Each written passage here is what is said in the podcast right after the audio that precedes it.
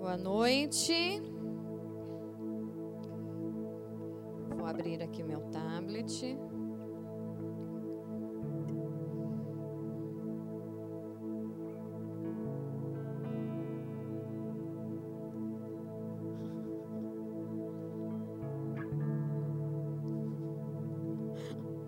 Coisas dos bastidores.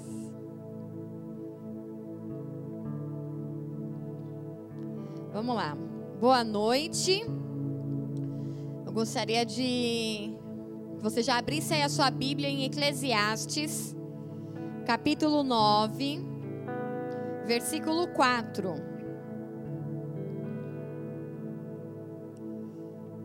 Vai abrindo aí para você acompanhar comigo essa leitura.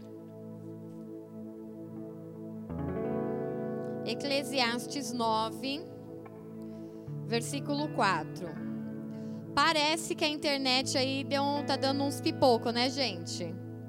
Tá dando umas travadas aí no YouTube. Eu não sei se também tá no Facebook. Então, oremos. Heitor, não vai dar certo ele aí.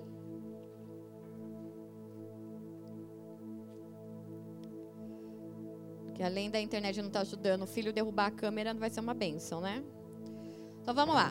Eclesiastes 9, versículo 4. Quem está entre os vivos tem esperança. Até um cachorro vivo é melhor do que um leão morto. Feche os seus olhos aí na sua casa. Vamos orar, apresentar ao Senhor esse tempo, apresentar as redes de internet, os ares, para que essa mensagem chegue onde ela precisa chegar.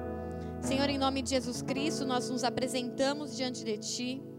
Pedimos, Espírito Santo de Deus, guarda-nos nessa casa, guarda-nos, Senhor Deus, nessa igreja.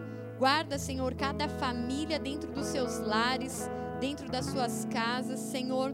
Em nome de Jesus, toda tentativa e toda interferência das trevas, Senhor, nas redes de internet, nos sinais, Senhor Deus, pelos ares, nós te pedimos, Senhor, que essa guerra, Senhor, seja travada também pelos teus anjos. Então, dá ordem aos teus anjos ao nosso respeito.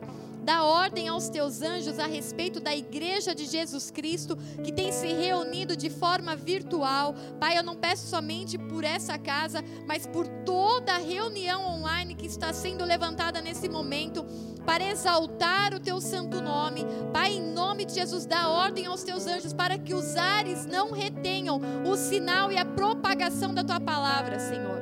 Nós temos clamado, nós temos buscado falar do teu nome, mas em nome de Jesus, que isso não seja impedido pelas trevas nos ares. Todo principado dos ares, toda potestade está sujeita ao senhorio de Jesus Cristo. Então, Senhor, dá ordem a eles, Senhor, e repreenda-os em nome de Jesus, Senhor, para que hajam céus abertos sobre a nossa nação, sobre as nações da terra que invocam o teu nome nesse momento, Senhor.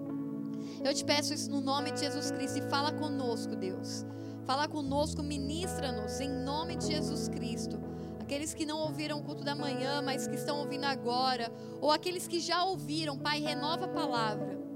Traz um renovo, traz vida, traz esperança. É isso que eu te peço em nome de Jesus Cristo. Amém. Amém, igreja.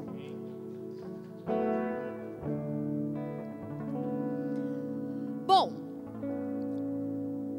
como eu, eu disse de manhã, eu não sei se é só na minha casa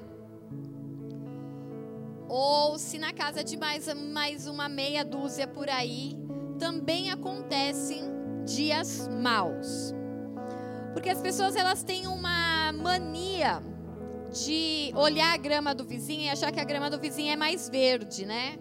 Que a vida do outro é mais feliz, que o casamento do outro é mais feliz, que o emprego do outro é mais próspero, que a vida do outro é mais bonita, mais enfeitada, mais decorada, sempre colocando a sua própria vida como uma vítima, né? Algum, a gente chama lá em casa, a vítima da sociedade. A pessoa é vítima, sempre é o coitado, e o outro é mais feliz, o outro é mais isso.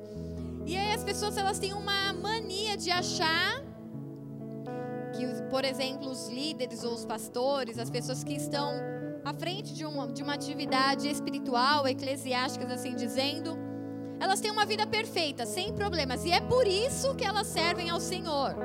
Porque elas não têm problemas, porque elas têm uma vida tranquila, né? É, é brisa suave, é café da manhã na cama. É umas coisas assim surreais. As pessoas acham que um líder, ele só é líder porque ele tem uma vida de novela.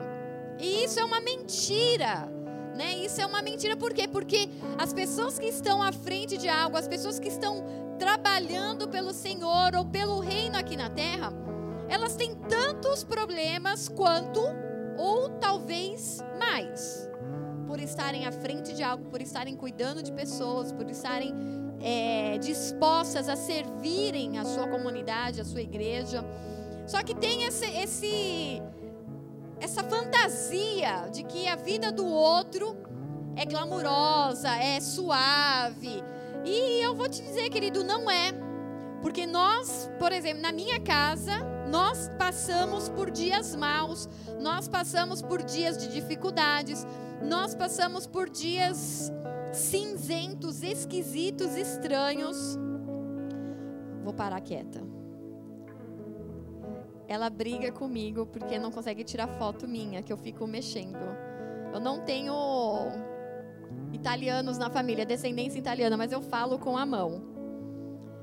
Então, na minha casa, na minha família, a gente passa por dias ruins. E num desses dias ruins que nós tivemos na, nessa semana, foi ir até um laboratório é, de medicina trabalhista, eu acho, com, eu não lembro o nome lá. Medicina do trabalho, eu acho. Que foi fazer o exame demissional da Mel. Porque com essa crise, a empresa que ela trabalhava, uma baita de uma empresa, uma empresa ótima, acabou dispensando os, os jovens aprendizes, quebrou os contratos tal, e foram chamados e foram dispensados. Só que a Mel ela, ela foi dispensada de uma forma muito humana, muito especial. E eu louvo a Deus pelas pessoas que trabalham nessa empresa, pelo diretor, pelo pessoal do RH, o pessoal, o pessoal dos setores, porque são pessoas que já estavam nas nossas orações e vão continuar nas nossas orações, porque eles marcaram a vida da minha filha e marcaram a nossa família também. E por conta da faculdade, gente, eu comecei a estudar muito sobre recursos humanos, né? E aí o que está muito em moda por conta da crise é se falar de demissão, demissão humanizada, né? Que não é você dispensar o cara e falar assim, ah, se vira, atualiza seu currículo, vai ver se melhora alguma coisa. Isso não é uma demissão humanizada, mas é você é explicar para o funcionário, para o colaborador, o porquê, tipo, se pôr no lugar do outro, empatia. E o diretor da empresa fez isso com a minha filha, sendo uma jovem aprendiz. Ela, quem é a Mel na fila do pão, né? Diante de uma empresa tão grande. Mas o diretor fez questão de fazer uma videochamada, de olhar nos olhos dela, de falar como ela estava, de explicar o porquê. E aquilo, apesar da situação de demissão, foi algo que foi muito especial. Nós presenteamos, ela levou o livro, ela presenteou o chefe com um livro do Digão de falando sobre o jubileu e ainda brincou com ele. Olha, se eu fosse você eu aprendia, porque você sabe, judeu é rico, né? A gente tem que lançar isca conforme o peixe, né? E aí deu um outro livro sobre é, riquezas do reino do Paul Kane. Então, ela semeou. O tempo que ela teve ali, ela semeou. Então, apesar da notícia ruim da demissão, apesar de um dia mal, a gente viu as mãos de Jesus, a gente sentiu a presença de Jesus nesses dias. E estávamos nós voltando desse dia, desse exame demissional, né? Aquela coisa esquisita, poxa, agora é mesmo, encerrou o ciclo tal. E ela vem no meio triste, e no meio do caminho, eis que no meio do caminho, a gente encontra uma, um, um, um serzinho pulando numa calçada, um cachorrinho abandonado e ele estava todo serelepe. E eu falei: Meu Deus, esse cachorro vai ser atropelado. E quando nós paramos, eu falei: Eu vou parar o carro, porque senão vou parar. ele vai ser atropelado. Ou o próximo carro que vier vai atropelar esse cachorro. Encostei o carro. Nisso a Melissa tentando pegar o cachorro, de tipo: Meu, ele, ele vai pra rua e não sei o quê. E a gente naquela situação para tentar proteger, todo sujo, ele tremendo, né? Depois a gente foi entender que era de medo, para mim naquele momento era frio. E aí a gente vivia naquela situação, aí ela pegou o cachorro, bebezinho pequenininho, aí chegou na porta do carro, mãe. E o cachorro ainda ajudou, com aquela cara de dó, de tipo, não me deixa aqui para morrer atropelado. Aí ela ainda usou a palavra do pai. A gente não pode ser indiferente. A ministração do domingo passado. E aí, a nós que estávamos vivendo aquele dia ruim, pioramos, entre aspas, a situação. Porque na hora que eu comecei a olhar aquele cachorro, eu falei, eu não posso deixar ele aqui para morrer mesmo. Mas ao mesmo tempo eu estava lembrando que eu tinha em casa um marido que não queria mais cachorro, já tinha falado, não quero mais cachorro, esse é o último cachorro. E isso porque o meu cachorro nem era meu cachorro mesmo. O meu cachorro, o Thor, era um cachorro que eu dei de presente para minha avó, para fazer companhia para minha avó. E a minha avó foi fazer companhia para Jesus, morreu e deixou o cachorro. Aí peguei o cachorro de volta para mim. Então nem meu cachorro não era. Velho, que a gente ficou naquele negócio, só que eu falei, eu não posso deixar esse cachorro morrer aqui na rua. Ajudar, eu falei, então vamos levar para casa. Só que para levar para casa, eu não podia só levar para casa, pegar o cachorro da rua e levar para casa. Tinha que ir para onde? Para um veterinário. Para uma pessoa que não trabalha. A outra que estava fazendo exame demissional ainda vai gastar com veterinário. Aí vai pro veterinário, aí vai, passa vermífugo, aí vê a vacina, aí vê se tá doente, se tem sarna, porque não dá para levar desse jeito, tem que tratar. Mas não tinha nada, graças a Deus. Só que ali a veterinária examinando o cachorro, ela falou assim: não é cachorro, é cachorra, é uma menina. E aí a gente, nossa, uma menina, né? Eu só tava pensando no Thor e no Rubens. A, a veterinária falando minha cabeça a mil. Tipo assim, meu marido vai me matar, meu cachorro vai ficar nervoso, vai ficar estressado, ele é ciumento. E, assim, e aí ela falando, olha, ela tá tremendo e ela tá apavorada, ela tá com muito medo. Aí eu falei assim, mas esse, esse tremor não é de frio, porque tá frio. Ela falou assim, não, isso é medo. E aí você quebra mais ainda o coração, né? Você fala, meu Deus, tadinho, tão pequenininho e com tanto medo. E aí depois que ela examinou, ela entregou no colo da Melissa. Na hora, a cachorrinha parou de, de tremer, mas na hora. Aí a veterinária falou assim, ela já confia em vocês. Porque na hora ela parou de tremer, não é frio, isso é medo. E aí a gente ficou assim, né? Falei, tá bom, vamos para casa e vamos ver o que, o que Deus, o que Deus livra nós desse dia mal, porque a gente acabou de piorar o dia mal, né? Mas tudo bem. Aí fomos para casa tem toda aquela situação, graças a Deus, pastor Raico, enviado de Deus. Aleluia, estava no telefone com o pastor Rubens, ele não pôde reagir por umas duas horas, até que ele ficou bravo comigo e com a Melissa. Mas tudo bem, as duas moles na rua não ia dar, gente. Dava no dia ruim. E aí chegou aquela, aquela bolinha de pelo e quando a veterinária falou assim: qual o nome que vocês vão dar? A gente pensou em neve porque ela é branquinha, parece uma bola de neve. Mas eu falei assim: não, esperança. Ela vai chamar esperança, porque nós a encontramos no dia mal. E aí, na hora, o Espírito começou a me ministrar. É exatamente isso, porque eu tenho novidade no dia mal. Eu tenho esperança no dia mal. E aí, mas a gente não pode chamar. Oh, Esperança! É um nome de cachorro muito grande. Diz que nome de cachorro, gente, a gente só pode dizer duas sílabas, que é o que eles entendem. Então, se você chama o seu cachorro de Godofredo, quatro sílabas, ele só entende duas. É o que dizem aí os estudos sobre animais. Então eu falei, eu não posso chamar ela de Esperança, senão ela vai chamar SP, ou sei lá o que o cachorro vai entender. Então a gente chamou ela de Hope. Vem aqui, eu vou apresentar a Hope para vocês. No culto da manhã não deu para trazer porque ela estava causando em casa.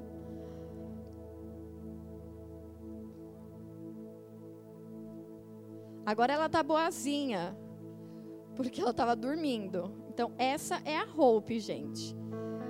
Uma cadelinha vira-lata que nós encontramos na rua num dia mau. e que agora está em casa e faz parte da família, né, Hope? Olha lá, ela quer encostar para dormir, gente, ó. Dá para ver aí? Então, essa é a Hope, a nossa nova integrante da família. E eu tinha uma situação para resolver. Porque eu tinha um cachorro velho, ciumento, que não queria companhia, nem quer ainda. Que é o Thor. Deixa eu pegar. Heitor, segura o microfone aqui para mãe.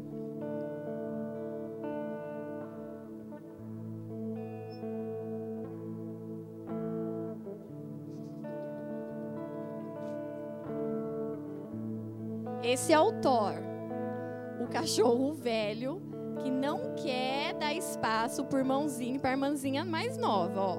Ele está bravíssimo. Ó.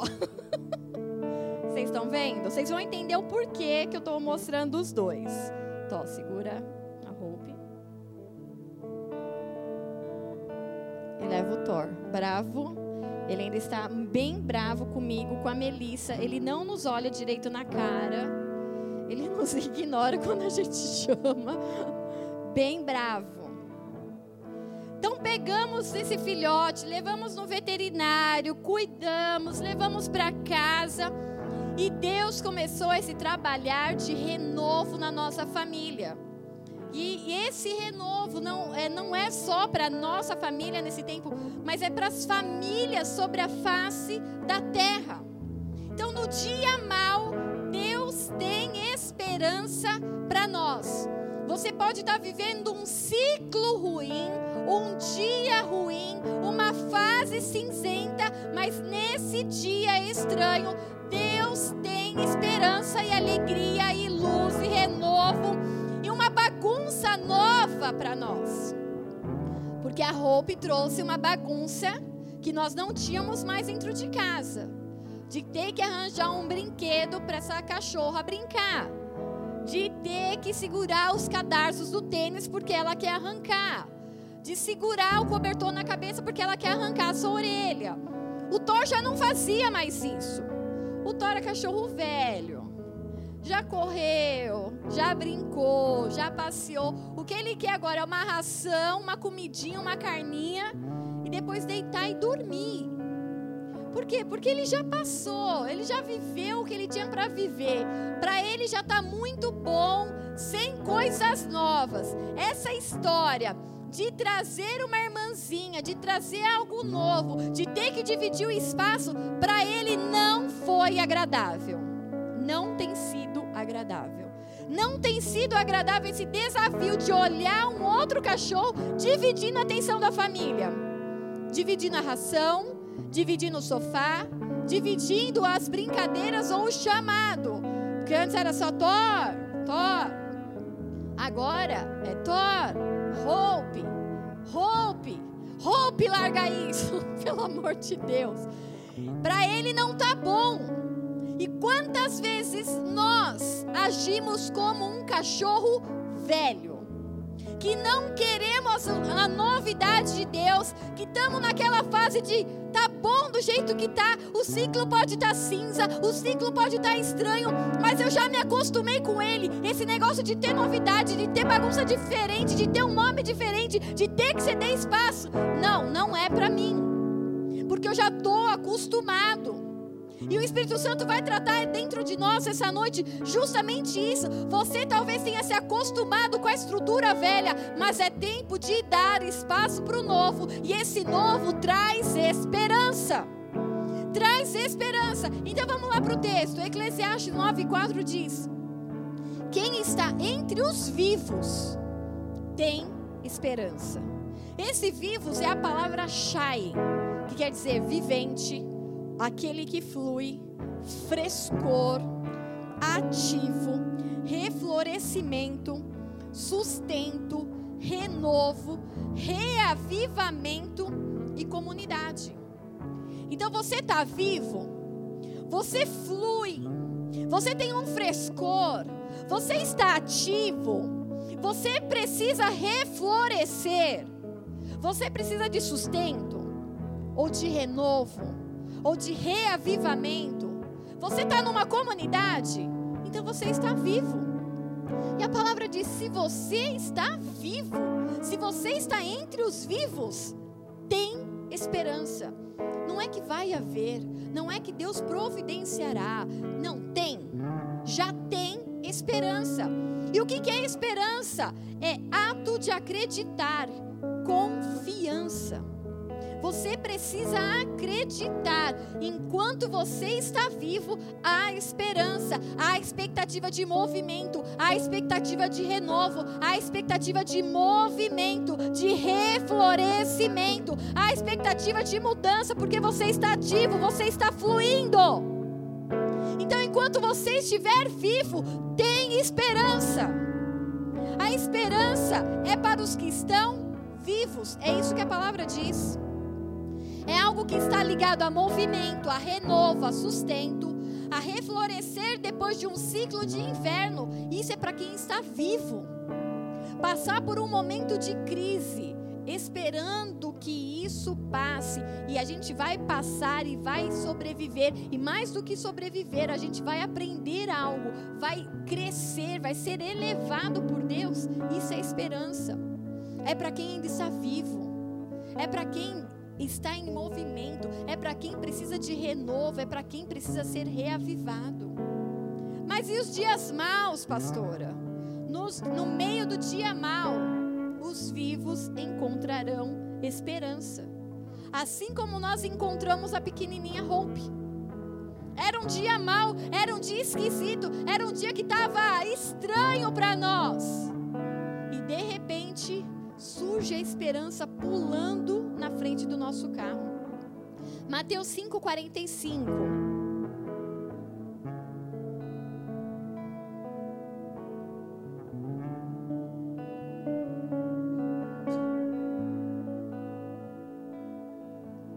Mateus 5:45 diz assim: Porque faz que o seu sol se levante sobre os maus e bons, e a chuva desça sobre os justos e injustos. Jesus aqui está falando. O sol de Deus, o sol do meu Pai, ele surge tanto para o bom quanto para o mal.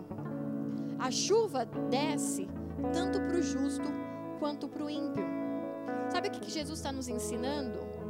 A nossa vida aqui na terra, ela é, ela é feita por ciclos. Um dia a gente está no inverno, só que é um ciclo. O inverno ele não dura para sempre, porque as estações elas passam e nós vivemos por ciclos.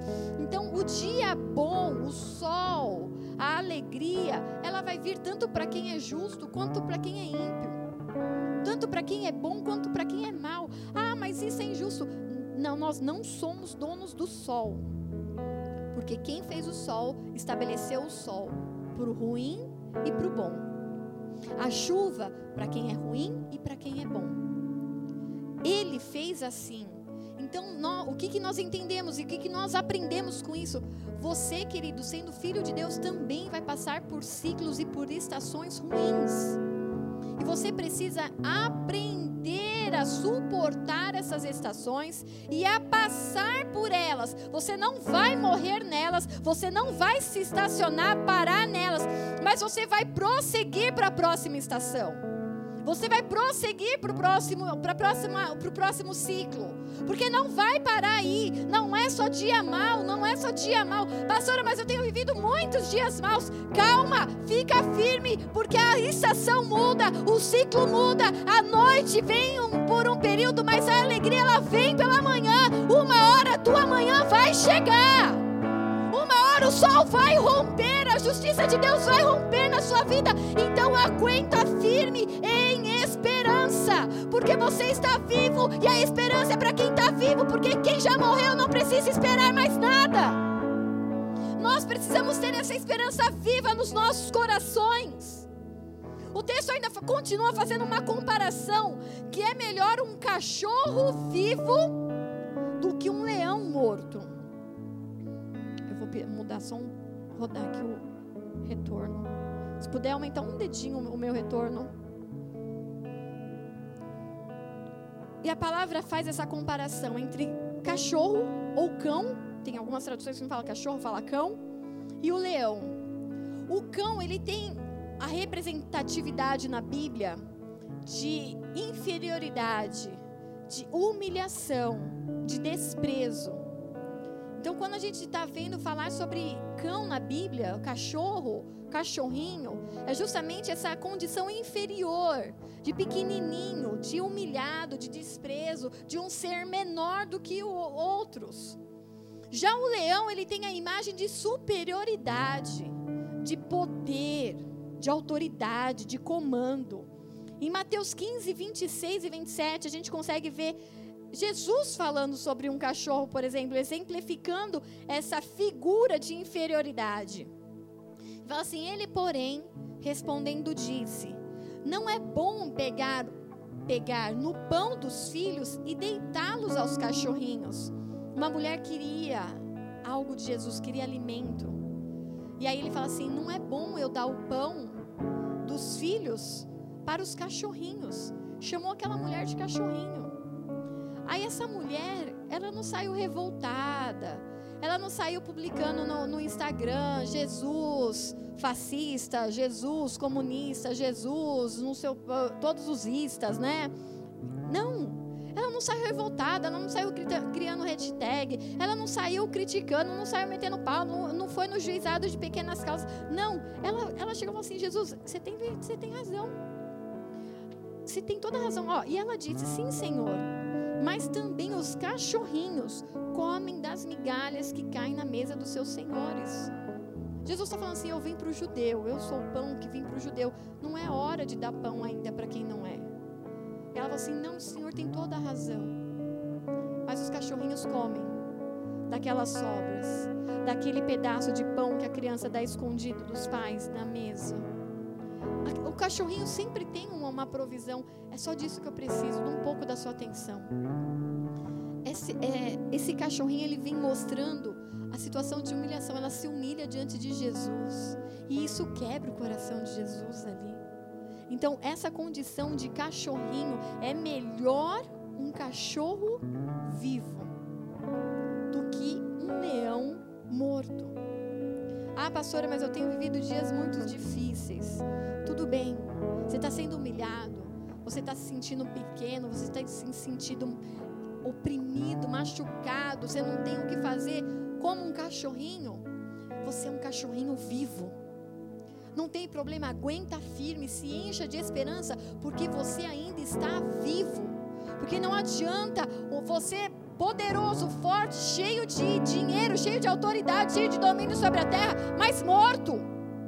Jesus prefere você humilhado, quebrantado, diante da presença dEle, vivo, do que você poderoso das nações e morto, debaixo de uma, de uma lápide, de um cemitério. Romanos 12, versículo 12 diz assim: Alegrem-se na esperança, sejam pacientes na tribulação, perseverem na oração, alegrem-se precisa ter alegria nesse momento de esperança. Ah, mas eu não tenho esperança. Tem sim, porque você está vivo. Nós não temos esperança quando nós estamos mortos, mas se você está entre os vivos, tem esperança. Essa é a palavra. Talvez você esteja desmotivado, talvez você esteja contaminado com a dor desse mundo, mas Jesus vem nesse dia para te encher de esperança e falar: Você está vivo, acorda! Você não foi para o mundo dos mortos, porque lá não há louvor, lá não há adoração. Aproveita o tempo em que você está vivo e se encha de esperança e se alegra nessa esperança. Se alegra nessa esperança, para quê? E seja paciente, por quê? Porque tem tribulação. Se alegra na esperança, você está vivo. Mas o mundo está caindo, ok, o mundo está caindo, mas você está vivo. Pastora, mas eu não tenho emprego. Ok, você não tem emprego, mas você está vivo. Pastora, mas eu estou sem dinheiro. Ok, você pode estar sem dinheiro, mas você está vivo. Ah, mas tem gente enferma na minha família. Pode ter gente enferma na sua família, pode ter gente enferma no hospital, da, pessoas da sua família no seu hospital, ou você mesmo estando no hospital agora. Mas você ainda está vivo. Se você está vivo, tem esperança. Tem esperança de cura, tem um remédio e tem um Deus que cura. Tem um Deus que dá ordem aos teus anjos a teu respeito. Que afofa a cama daquele que está doente, a esperança. A Hope, ela trouxe uma esperança, uma alegria nova para nossa casa, uma bagunça nova, um som novo, uma risada nova que o Thor não fazia mais. Mas o Thor não é amado por isso? Não, ele continua sendo amado, ele continua sendo o tchuquinho da mamãe. Aí eu pego, com toda a psicologia animal que eu não tenho, pego ele no colo e sacudo igual bebê e fico: Thor, você é o neném da mamãe. Thor, é que ele tá dormindo ali, senão eu pegar para mostrar como eu faço com ele. Thor, você é o tchuquinho da mamãe. E aí ele põe a mão, a patinha aqui no meu ombro, como se ele fosse um bebê mesmo, e ele fica ouvindo.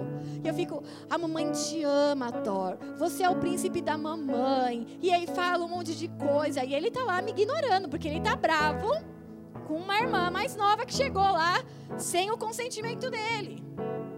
Eu fico, Thor, Jesus, ele te deu ração. Jesus te deu uma caminha quente. Jesus te deu um cobertorzinho. Thor, você tem que aprender a dividir. A irmãzinha tava na rua, tadinha, sem cobertor, sem aguinha, sem raçãozinha. Tadinha, Thor.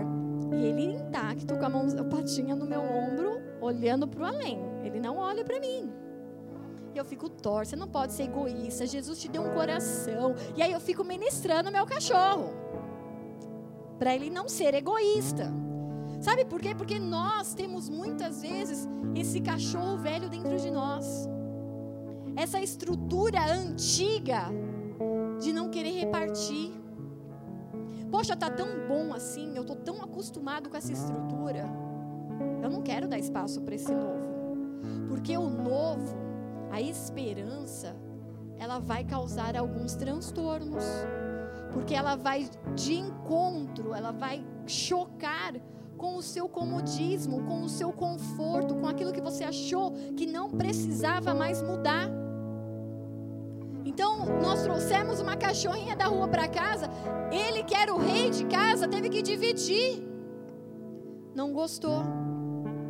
Está incomodado, mas incomoda, bota assim, onde ela vai, ele foge dela. E ele encontra, ele busca lugares altos que ela não consiga subir para ele ficar sozinho. Então ele sobe no sofá, ele sobe em cima do encosto do sofá. Ele chegou a subir na mesa, de desespero para manter a distância dela. Porque ele quer um lugar alto de conforto, longe da novidade, longe da esperança. E talvez você seja e você reaja com a novidade e com a esperança e com o renovo de Deus e com as novidades de Deus, da mesma forma que o meu cachorro reage com uma cachorra que chegou em casa. Tá, tava tão bom assim. Tava tão bom os nossos cultos daquele jeito. O que, que aconteceu que agora a gente não consegue nem se reunir? Deus está mudando as estruturas. Deus está mudando o conceito da igreja. A gente estava tão gostoso aqui dentro que a gente não queria sair mais para evangelizar. Estava tão confortável essa estrutura, estava tudo tão organizado, estava tudo rodando tão perfeito. Mas veio novidade. Veio novidade, veio renovo, veio esperança, veio Deus quebrando as estruturas antigas e falando: vocês vão ter que ir para o novo. Mas o novo a gente não conhece, então muitas vezes a gente rejeita. Meu Deus, tem que lidar com transmissão, tem que lidar com, com câmera que a gente não tem, tem que fazer cabo que a gente não tem, tem que isso, e a gente não tem, e com o programa tal, e com o aplicativo tal, e tudo isso a gente não tem. Ok, mas Deus falou: esse é o tempo novo. A igreja hoje é online.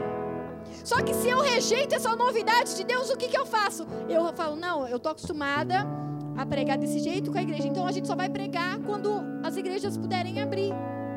Olha quanto tempo e quanta comunhão e quantas pessoas teriam deixado de serem edificadas e alimentadas pelo Senhor, porque talvez eu, crente velho, não quero mudar a minha estrutura. Não quero dar espaço para o novo, não quero conhecer o novo. E conhecer o novo, gente, dá trabalho. Porque aí tem que estudar. Poxa, vida a essa altura, eu tenho que fazer esse esforço. Sim. A essa altura, talvez eu tenha que sentar de novo numa sala de aula. Sim, porque, como eu disse de manhã, não há consenso nenhum nem das autoridades dos governos, nem na, na área médica, nem entre os cientistas sobre esse Covid-19. Antigamente era só uma gripe, não pegava, só pegava idosos, pessoas com problema pulmonar. Aí de repente a gente vê criança com, com esse vírus. E aí de repente criança não manifesta, mas aí manifesta uma outra doença lá na frente. E aí fecha tudo, não fecha tudo. Países que fecharam tudo tiveram uma reação, países que não fecharam tiveram outra. Não, mas e, e aí começa a treta, né? Começa aquela treta. Não há consenso no mundo sobre essa fase, sobre essa pandemia. Mas há um consenso, e o único consenso que a gente consegue encontrar nas mídias. São todos os dirigentes, todos os cientistas, toda a ala médica, toda a ala da saúde falando: o mundo mais será o mesmo após essa pandemia.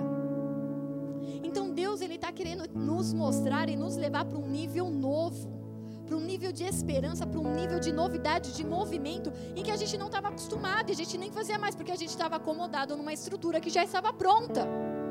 Só que o mundo está falando, não vai ser mais o mesmo.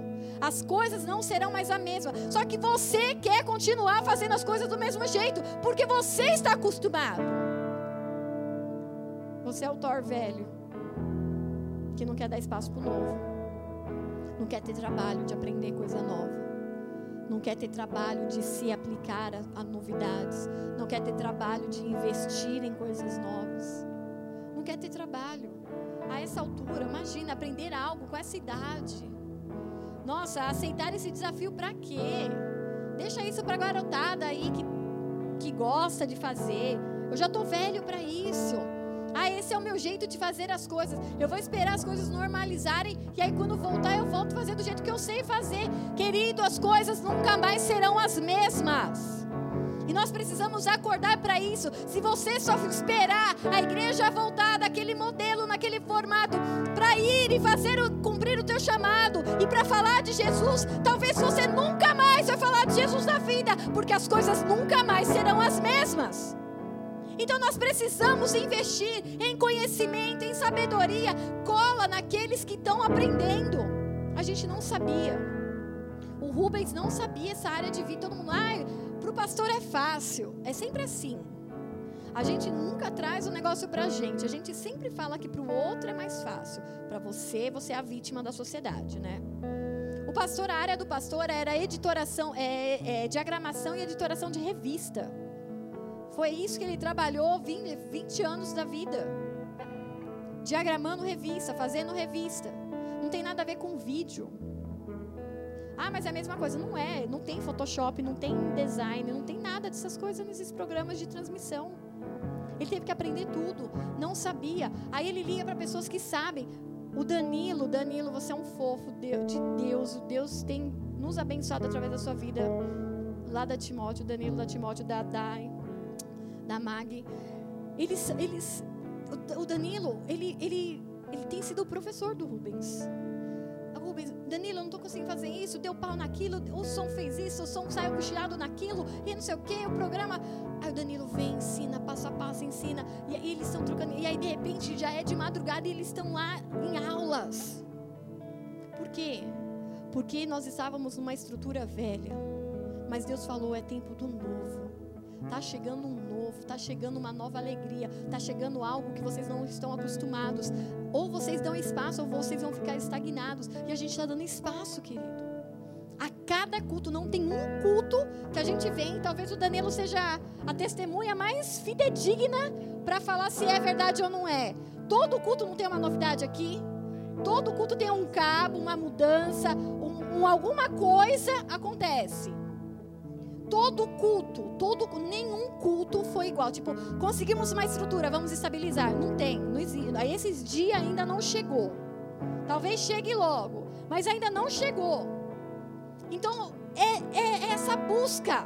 É esse novo, nós estamos vivos, nós não vamos estagnar, nós não vamos parar. E você também não pode parar nessa velha estrutura pré-moldada, pré-formatada. Não, você vai fazer assim. O seu modelo de ministério é assim e assado. Eu já mandei para Raquel um, umas ideias e eu vou pôr esse ministério infantil para trabalhar. Vão virar tudo youtubers. E a gente vai já montar uma sala. A Dani já está lá, meu Deus, meu Deus mesmo. Vai ter que aprender a dançar, vai ter que aprender a fazer fantasia. Vai mudar, por quê? Porque a gente vai fazer uma sala de vídeo aqui para o Ministério Infantil. A coisa linda. Pastora, com o quê? Com o que eu não sei. Da onde vai surgir recurso, eu não sei. Talvez seja da tua mão. Talvez você tenha um valor, falando, não sei o que fazer. Eu preciso montar uma sala de vídeo. Para o Ministério Infantil ter essas aulas que vai ser demais, demais. Coisa nova, viver o renovo, movimento do céu.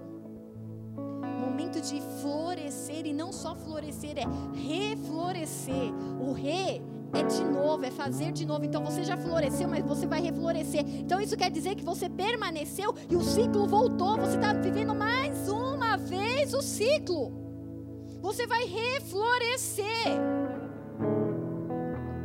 Então a esperança muitas vezes vai te causar transtorno, eu já vou te avisando isso. Vai, vai, vai causar, Juliana, causar certos transtornos no seu interior. Pois você vai mudar. Você vai aprender coisas novas e é possível. É possível. Tira da tua mente que você já passou da idade. Tira da tua mente que isso não é mais para você. Tira da tua mente que você não tem capacidade. Tira isso da tua mente que isso aí é um bloqueio. Você vai sim conseguir, você vai mudar, você vai aprender, você vai participar desse novo ciclo, você vai poder ter dias de sol, dias de verão, dias felizes aqui ainda na terra. Sabe por quê? Porque Deus te deu mais um dia de vida. E se você está vivo, há esperança. Se você ainda está vivo, é porque tem esperança para você. Efésios 4. Capítulo, capítulo 4, versículo 4 a 8.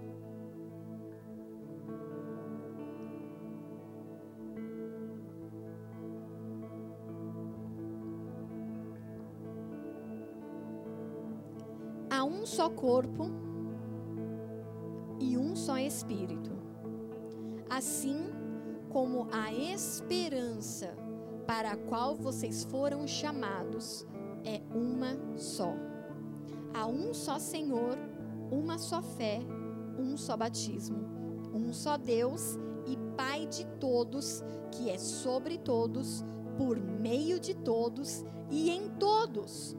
E cada um nos foi dada, nos foi concedida a graça conforme a medida repartida por Cristo.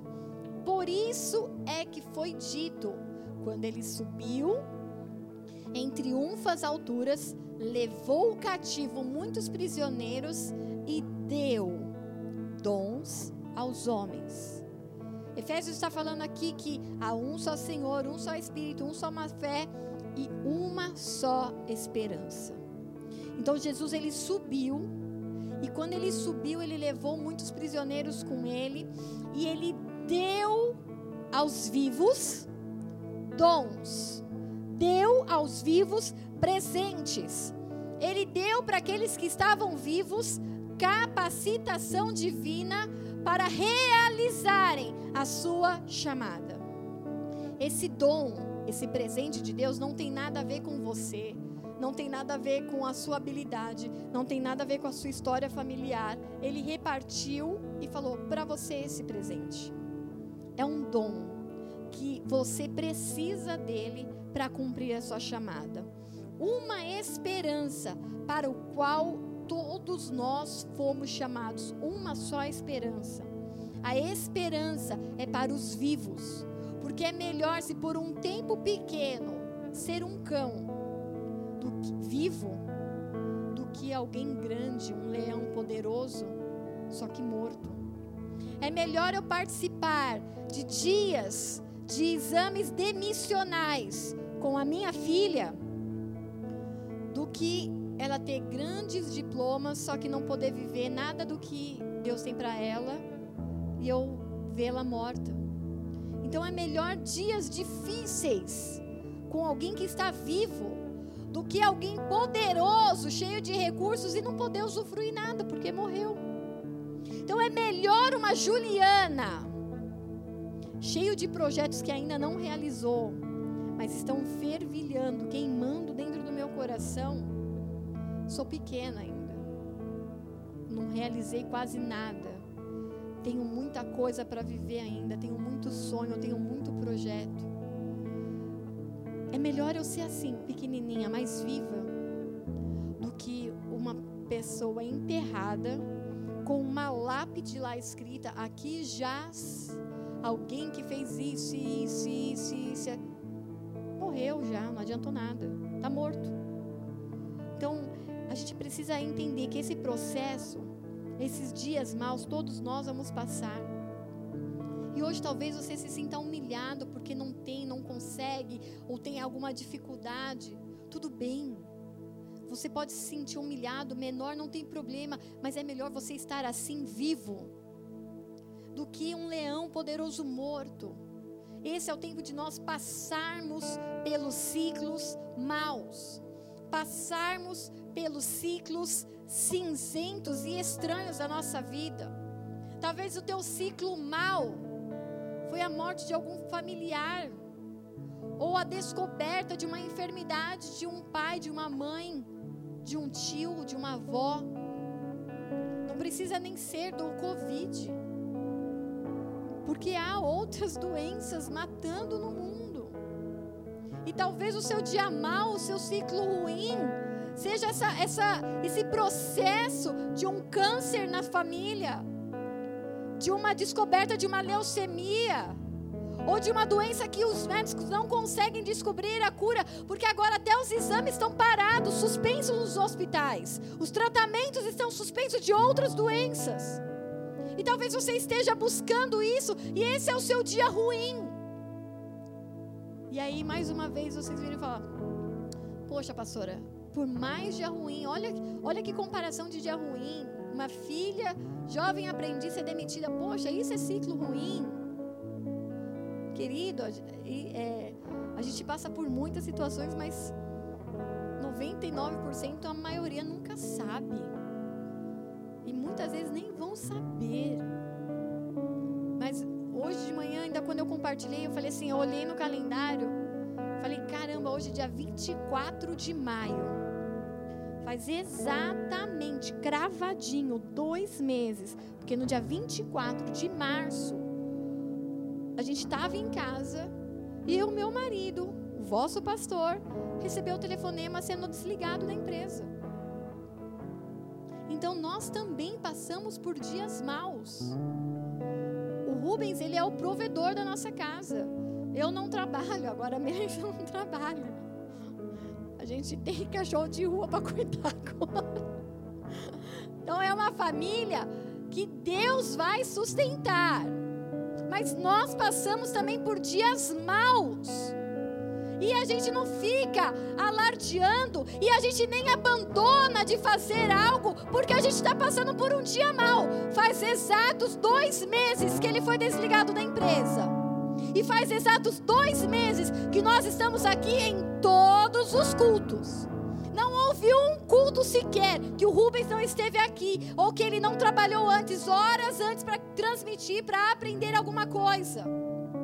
Sabe por quê? Porque nós passamos por um momento difícil, é um ciclo, é uma estação ruim, é um dia mau, mas é só isso, porque nós estamos vivos e para quem está vivo tem esperança. É completamente diferente alguém chegar e falar assim: Pastora, o pastor morreu. Morreu, morreu. Acabou. Igual Davi, o filho tava, nasceu doente, fez jejum, jejum, jejum. Quando chegaram, falaram assim: Ó, o menino morreu, não adiantou. Ele levantou, tomou banho, foi comer. E aí ninguém entendeu nada. Ele falou assim: Ué, mas o menino estava aí capengando, você estava jejuando, chorando. Agora o menino morreu, você foi comer? Falou assim: Ué, enquanto ele estava vivo, tinha esperança. Morreu. Depois que morreu, já era. Então eu tenho esperança. Por quê? Porque o meu marido está vivo. E enquanto está vivo, tem esperança. Então vamos aprender novas coisas, vamos aprender novas áreas, vamos ver o que Deus quer para a nossa vida profissional. Nós vamos aprender porque há esperança, pois estamos vivos. É diferente falar, ah, o fulano morreu. Morreu, deixou Esposa, filhos, dois cachorros e os boletos. Ferrou, morreu. Aí não tem esperança. Aí corre atrás para fazer os corre. Mas não. É uma notícia, é um ciclo, é uma noite. É um tempo de trevas, é um tempo de aprendizado, é um dia mau, mas nós estamos vivos enquanto estivermos vivos, nós temos esperança. Enquanto nós estivermos vivos, nós vamos aprender, vamos dar espaço para a esperança, vamos dar espaço para o movimento dos céus, vamos dar espaço para o renovo, para o reflorescimento, para a novidade, para aquilo que Deus tem para fazer, de tirar as estruturas velhas e dar algo novo para nós, porque essa é a nossa esperança. Em Lucas 20, versículo 38 diz: Ele não é Deus de mortos, mas de vivos. Ele não quer receber a adoração de quem morreu, ele quer a tua adoração. Ah, mas eu estou num ciclo ruim. Adora, se alegra na esperança. Se alegra na esperança e persevera tempo ruim, ok, mas você está vivo e Ele aguarda um louvor da tua boca, Ele aguarda gratidão, Ele aguarda alegria. Pastora, não dá para ter alegria, dá? Lógico que dá. Lamentações 3, 21. Todavia, lembro-me também do que pode dar-me esperança. Eu outras versões, eu quero trazer à memória aquilo que me dá esperança. Eu estou passando por um ciclo ruim. As nações estão passando por ciclos ruins. Muitas famílias sobre a face da terra. Não é algo em Guarulhos, em São Paulo. No... não, são as nações. Mas nós precisamos trazer à memória aquilo que nos dá esperança. Como pessoa, o que, que Deus já falou para mim, quais são as promessas que ainda não se cumpriram. Eu tenho sonhos, eu tenho projetos. Eu tenho coisas a realizar nessa comunidade. Eu tenho projetos para realizar ainda com as crianças do abrigo. Eu tenho projetos de capacitação para adultos nessa comunidade, porque nós vamos ter um centro de ensino e usar informática, inglês e outros cursos profissionalizantes para que as pessoas se capacitem, para que elas aprendam alguma profissão, mas para que a gente fale de Jesus. É um gancho, é uma isca. Então eu tenho sonhos e isso me traz esperança. Eu trago a memória, não, é só, um, é só uma noite. A alegria vem pela manhã. É só um período de choro, mas a alegria, as misericórdias do Senhor se renovam pela manhã. Como, como igreja, nós temos projetos, nós temos o ID do Senhor, nós temos promessas sobre a nossa igreja, sobre as nações, de quantas igrejas nós atingirmos ainda as nações como nação brasileira, nós seremos o celeiro para todas as nações. Há quantas décadas nós ouvimos essa profecia e ela vai se cumprir ela vai se cumprir, o descende vai se cumprir, e não só com o envio de missionários, mas eu creio de uma forma tão convicta no meu coração que o Brasil vai ser aquele que vai alimentar as nações da terra financeiramente, com a sua agricultura, com a sua pecuária, com a sua avicultura. Nós vamos alimentar as nações da terra e ainda vamos enviar o fogo do Espírito Santo para que essas nações se convertam ao nome do Senhor Jesus. É isso que eu creio. Essa é a minha esperança. Essas palavras elas vão se cumprir. Como vamos viver um ano de 2020 com porção dobrada? Eu não sei. Quem prometeu é fiel e justo para cumprir. Eu não vou criar e fabricar as minhas promessas. A minha promessa vem do Senhor. A minha esperança está nele.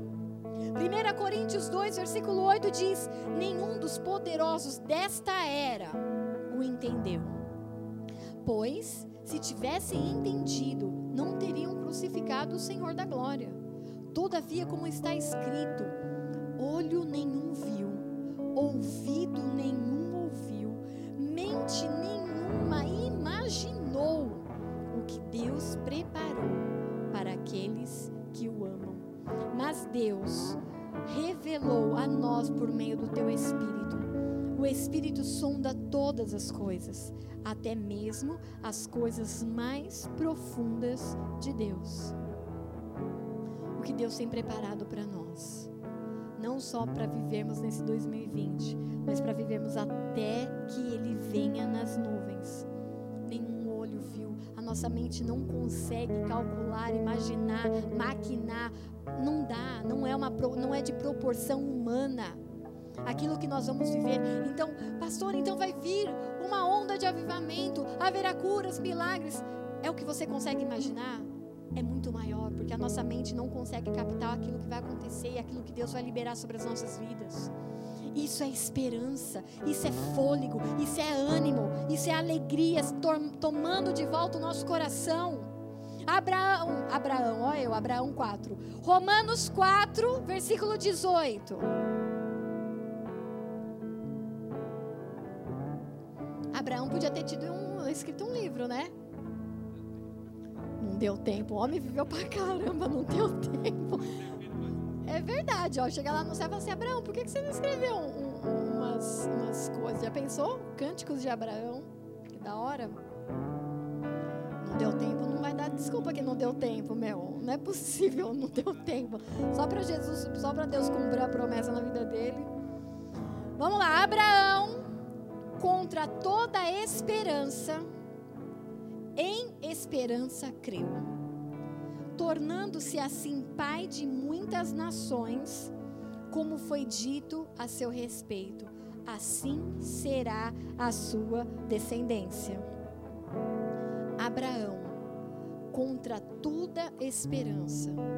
Abraão, você é velho. Abraão, a sua mulher é estéril. Abraão, você não. Olha quanto tempo já passou. Abraão, os teus servos vão ser os seus filhos, vão ser quem vai herdar. Ele creu contra toda a esperança, contra tudo aquilo que ele estava esperando, contra todos os números, contra todos os índices, contra todas as pesquisas, contra todas as mídias, contra tudo. E em esperança ele creu. Por que em esperança? Porque ele estava vivo esperança ele creu. Enquanto eu estiver vivo, há esperança do cumprimento da promessa. Enquanto eu estiver vivo, o Deus que prometeu tem tempo hábil para cumprir a promessa. Então permanece firme, crendo contra toda a esperança. Ah, mas já passou muito tempo. Ah, eu não tenho isso. Ah, eu não tenho aquilo. Creia contra a esperança e em esperança creia. Por quê? Porque você está vivo, então tem esperança de que se cumpra. Abraão é prova disso. Atos 2:26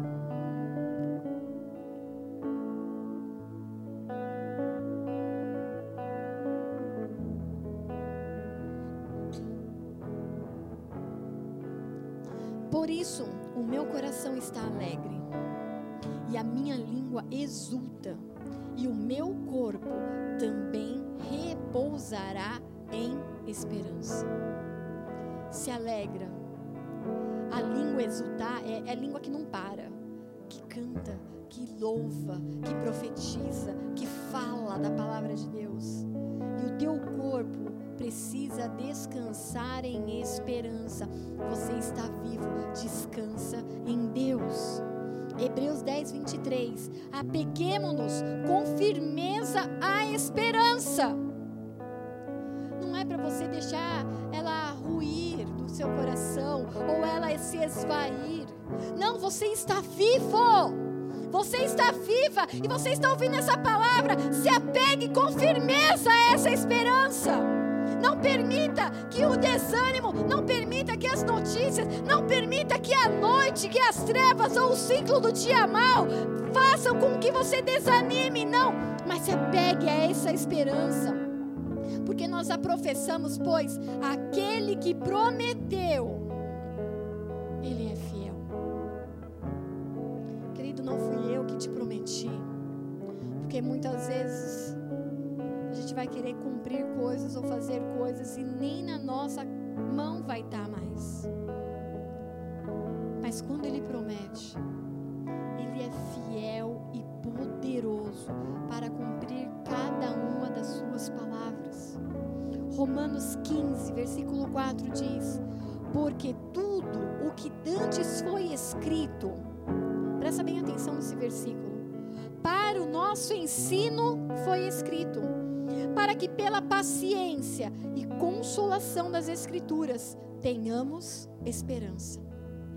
Olha o que o livro de Romanos está me dizendo: que tudo que está na Bíblia, tudo o que foi escrito, tudo que os profetas passaram, tudo que Abraão passou e a sua descendência, tudo o que foi escrito tem um propósito, e o propósito é você. Para te ensinar. Olha aqui, para o nosso ensino foi escrito. Deus permitiu a demora da promessa de Abraão se cumprir para que você pudesse ler e para que você entendesse que quando demorar, pode demorar, não tem problema, mas acontece.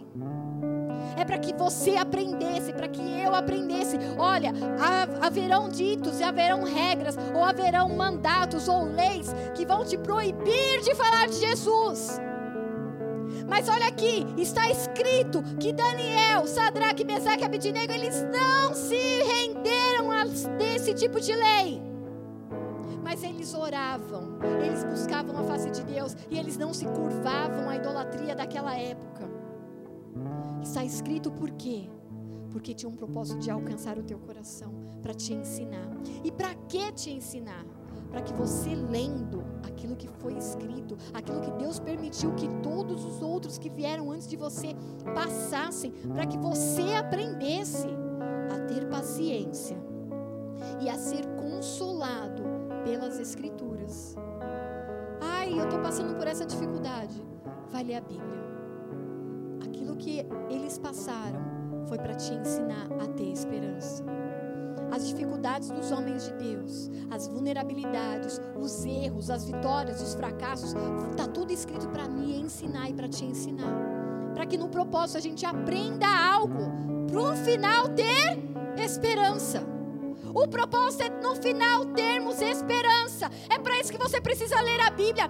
Para de ler jornal, para de ler mensagens e correntes no WhatsApp, para de ficar preso lá na televisão, na Globo Morte. Para!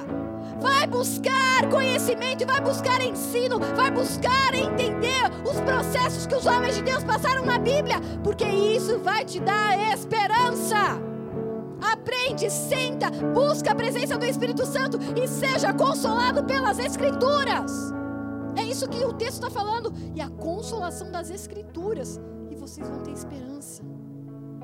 Para de buscar se alimentar daquilo que vai te destruir. Provérbios 23, 18. Porque certamente achar acabará bem, e não será malograda a tua esperança porque certamente acabará bem. Pastora, mas não está acabando bem. Se não está bem é porque não acabou ainda. Se o final não está bom é porque ainda não é o final. Porque ele não vai destruir, ele não vai esmagar, ele não vai frustrar a nossa esperança. É isso que está em Provérbios 23, 18. Certamente acabará bem. Certamente acabará bem. Por quê? Porque essa é a palavra do Senhor, Romanos 15, 13. Ora, o Deus de esperança vos encha de toda alegria e paz em crença, para que abundeis em esperança pela virtude do Espírito Santo. O Deus de esperança quer que você abunde esperança. Ele quer você cheio dele. Ele quer que o Deus de esperança, Ele quer que aquilo que está no coração dele, Ele já sabe como está tudo, Ele já sabe quantos dias nós temos na terra, Ele já sabe as peças estão se encaixando, Ele já sabe a hora de Jesus vir, as nuvens sendo preparadas, as trombetas para serem tocadas, Ele já sabe. Ele já sabe de tudo isso. Então ele fala assim: olha, tem uma esperança. Então abundem nessa esperança. Está acabando. Está chegando o dia. Está chegando um grande encontro. Zacarias 9, versículo 12: Voltai à fortaleza, ó presos da esperança. Nós temos que estar aprisionados em alguma coisa que seja na esperança, porque nós estamos vivos. Jeremias 31, 17. e há esperança quanto ao teu futuro, diz o Senhor. Porque teus filhos voltarão para os seus termos. E há esperança para o teu futuro. Pastor, eu estou com espírito de morte, eu quero morrer porque eu quero resolver essa situação. Querido, há esperança para o teu futuro. E não sou eu que estou dizendo isso, que sou limitada, que tenho não sou nada, sou um cachorrinho. Sou eu na fila do pão, sou eu o cachorrinho na fila do pão. Mas quem diz é o próprio Deus. Assim diz o Senhor: há esperança quanto ao teu futuro. Se apegue a essa esperança, se alegre nessa esperança, não desista, não abandone, não deixe a mão, não largue a mão do arado, não desista da sua igreja, não desista da sua célula, não desista de sentar e aprender da palavra e das escrituras, não desista, mas se encha de esperança. Tito. 1, 2 Em esperança da vida eterna, a qual Deus, que não pode mentir, prometeu antes dos tempos dos séculos, antes de crises, antes de guerras, antes de rumores de guerras. Deus já falou: a esperança de vocês é a vida eterna. E quem disse isso? Um Deus que não pode mentir. Um Deus que não é homem para que minta, e nem filho do homem para que se arrependa do que disse. 1 Tessalonicenses 5, versículo 8. Mas nós que somos do dia, sejamos sóbrios, vestindo-nos da couraça da fé e do amor, e tendo por capacete a esperança da salvação. Guarda a tua mente com esse capacete. Esperança. O nome desse capacete é esperança. Não permita que a sua mente seja atacada, bombardeada. Não vai ter, vai faltar, e vai ter isso. Vai... Guarda a tua mente na esperança. Põe esse capacete de esperança, porque nós já somos salvos. Nós temos uma esperança da vida eterna aqui é temporário, vai passar, é um ciclo. Nós nos encontraremos com Cristo na nuvem, nas nuvens. Ele nos chamará para um encontro e nós iremos. Essa é a nossa esperança. Não tem futuro melhor. Ah, mas eu prefiro curtir. Você vai curtir, é temporário. E olha, eu vou dizer, agora é bem, bem, bem temporário. Porque o tic-tac nos céus começaram o tic-tac, o relógio de Deus começou. As coisas se movimentando, o mundo espiritual se movendo, as profecias dos fins dessa era se cumprindo. A nossa esperança está em Cristo, Ele é a nossa esperança.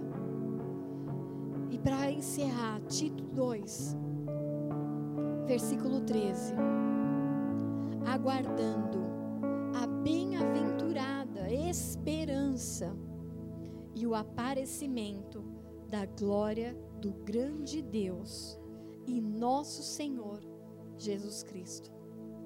Essa é a tua grande esperança. Essa é a sua feliz esperança.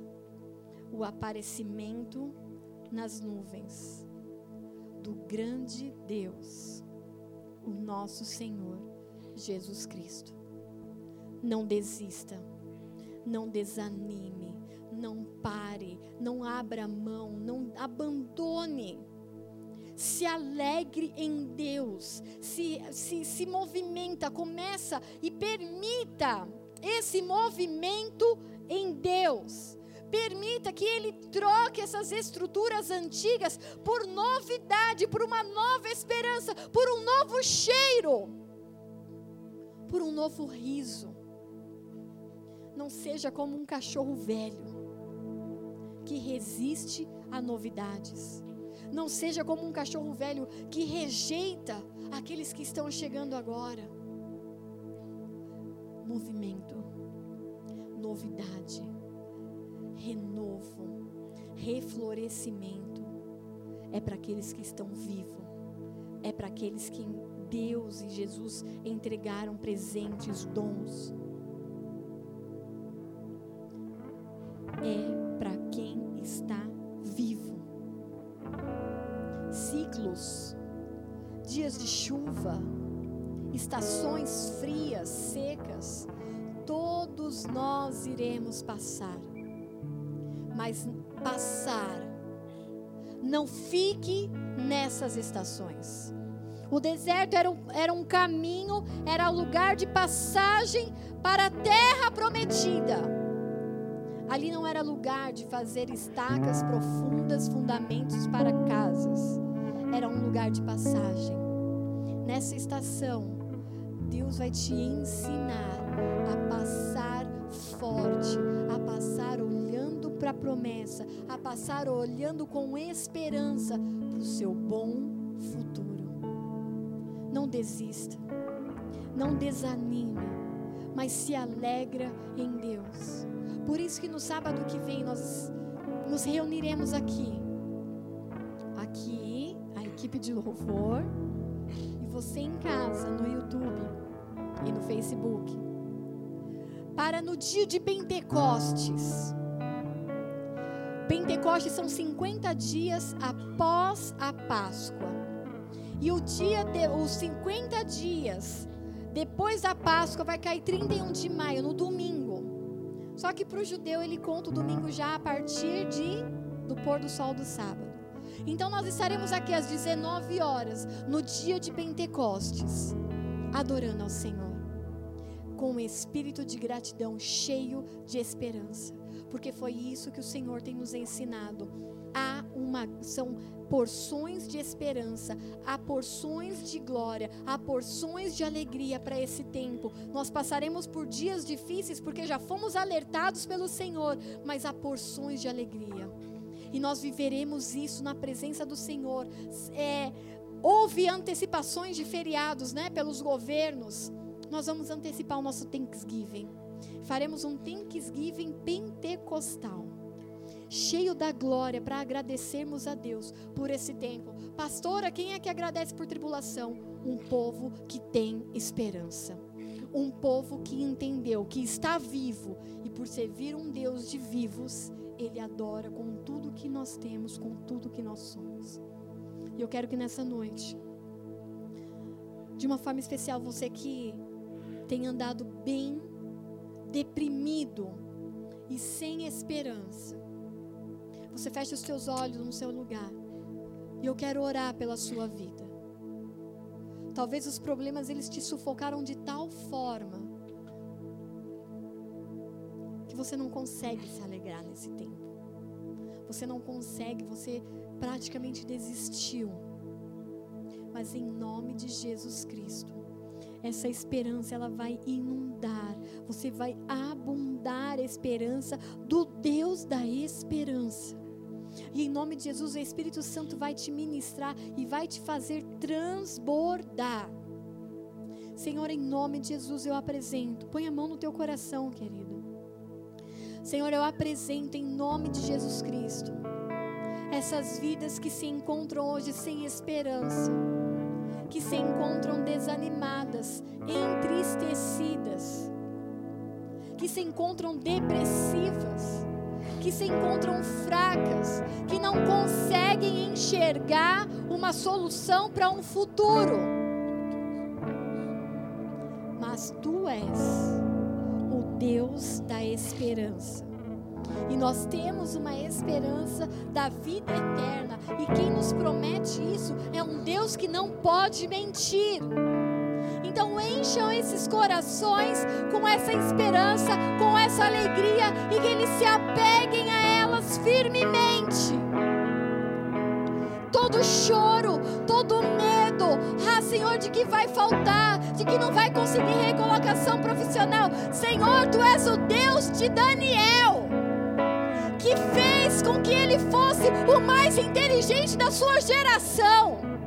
O teu espírito de inteligência estava sobre ele. Eu te peço em nome de Jesus, se manifesta nessas vidas que estão com medo de não serem recolocadas profissionalmente, de não conseguirem acompanhar essa evolução e essa transformação. Ah, Senhor, nós temos um Deus que criou todas as coisas. O Senhor criou, o Senhor é um Deus criativo e inteligente. Dá sobre eles o espírito que estava sobre Daniel, o espírito de inteligência, de sabedoria, o espírito de excelência. E em nome de Jesus, que quando passar esse inverno, quando passar esse dia mal, eles serão levantados, assim como Daniel foi, ah Senhor, para ajudar, para administrar, para comandar, para estabelecer o reino sobre a terra.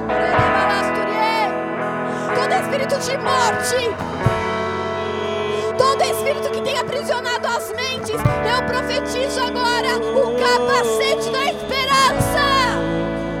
O capacete da esperança que livra de todo mal, de todo pensamento maligno, de toda prisão da pornografia,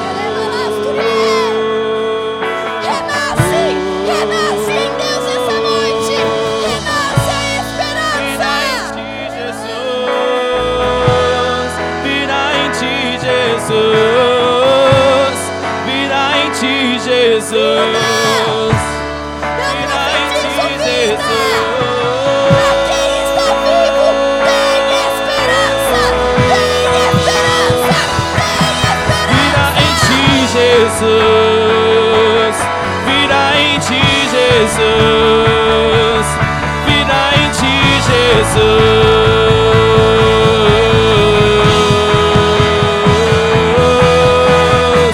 O choro dura uma noite, mas a alegria ela vem pela manhã. Eu creio, eu creio. O choro dura uma noite, mas a alegria ela vem. Eu creio, eu creio. Ainda que a figueira não floresça, que não haja fruto na verde, e o produto da oliveira me dá. Todavia me alegrarei, todavia me alegrarei, todavia me alegrarei.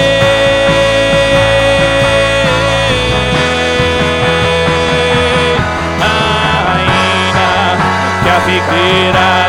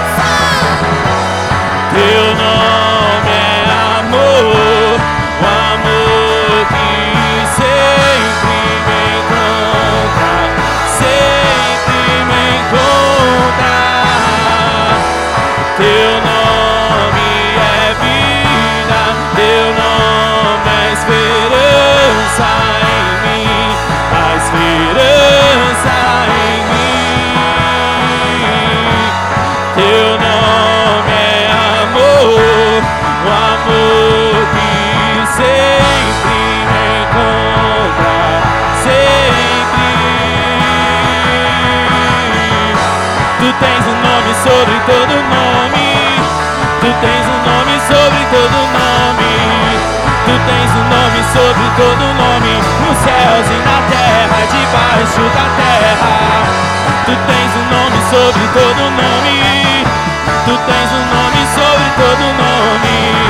Tu tens um nome sobre todo nome, nos céus e na terra, debaixo da terra.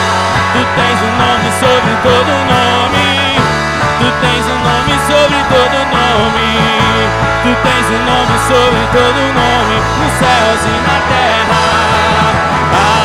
Ainda que a figueira não floresça, que não haja fruto na verde, e o produto da oliveira me dá. Todavia eu me alegrarei, todavia eu me alegrarei, todavia eu me alegrarei.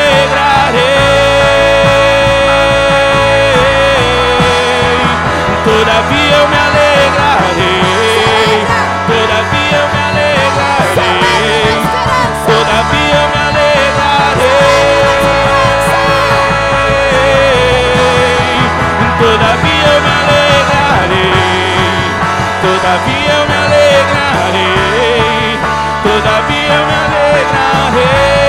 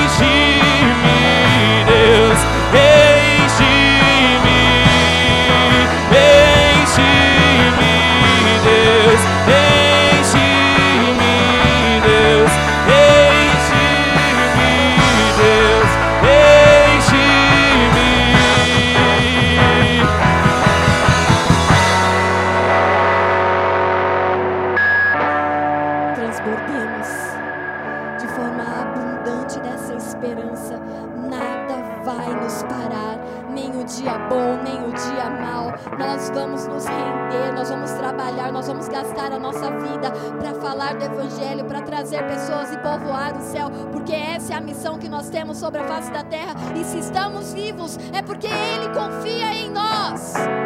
Ele confiou em você, Ele confiou em mim. Então não pare. Não pare. Não pare, não pare, não pare.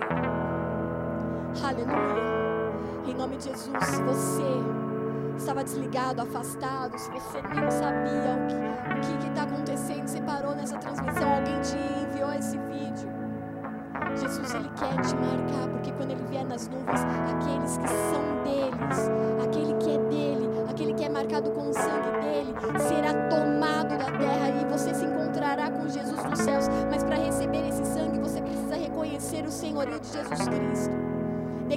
a partir desse dia, somente Ele te governa, somente Ele te dirige, e o Espírito vai começar a te ensinar todas as coisas, como agradar o coração do Pai.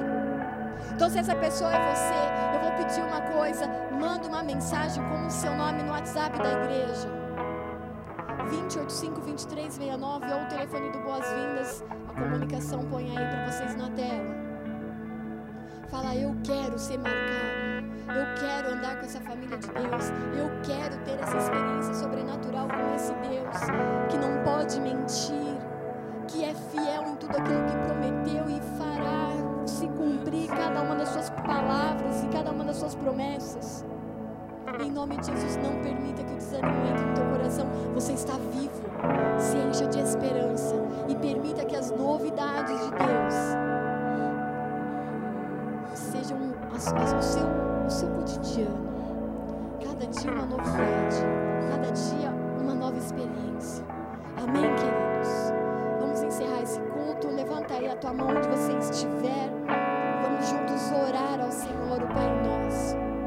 Pai nosso que estás nos céus, santificado seja o teu nome. Venha a nós o teu reino. Seja feita a tua vontade, assim na terra como nos céus. O pão nosso de cada dia nos dai hoje.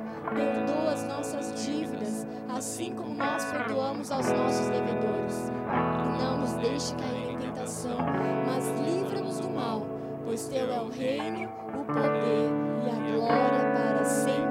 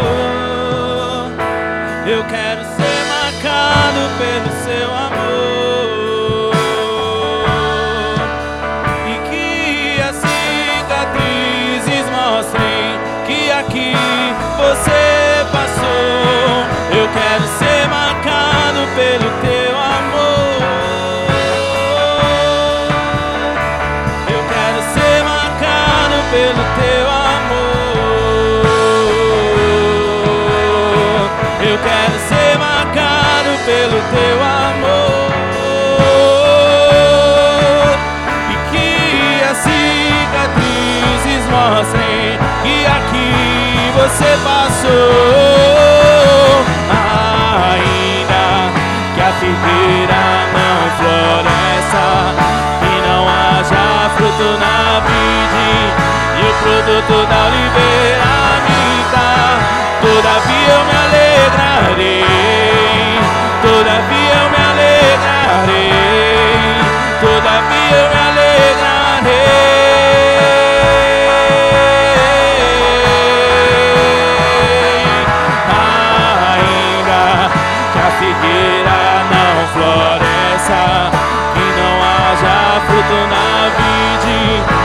o produto da oliveira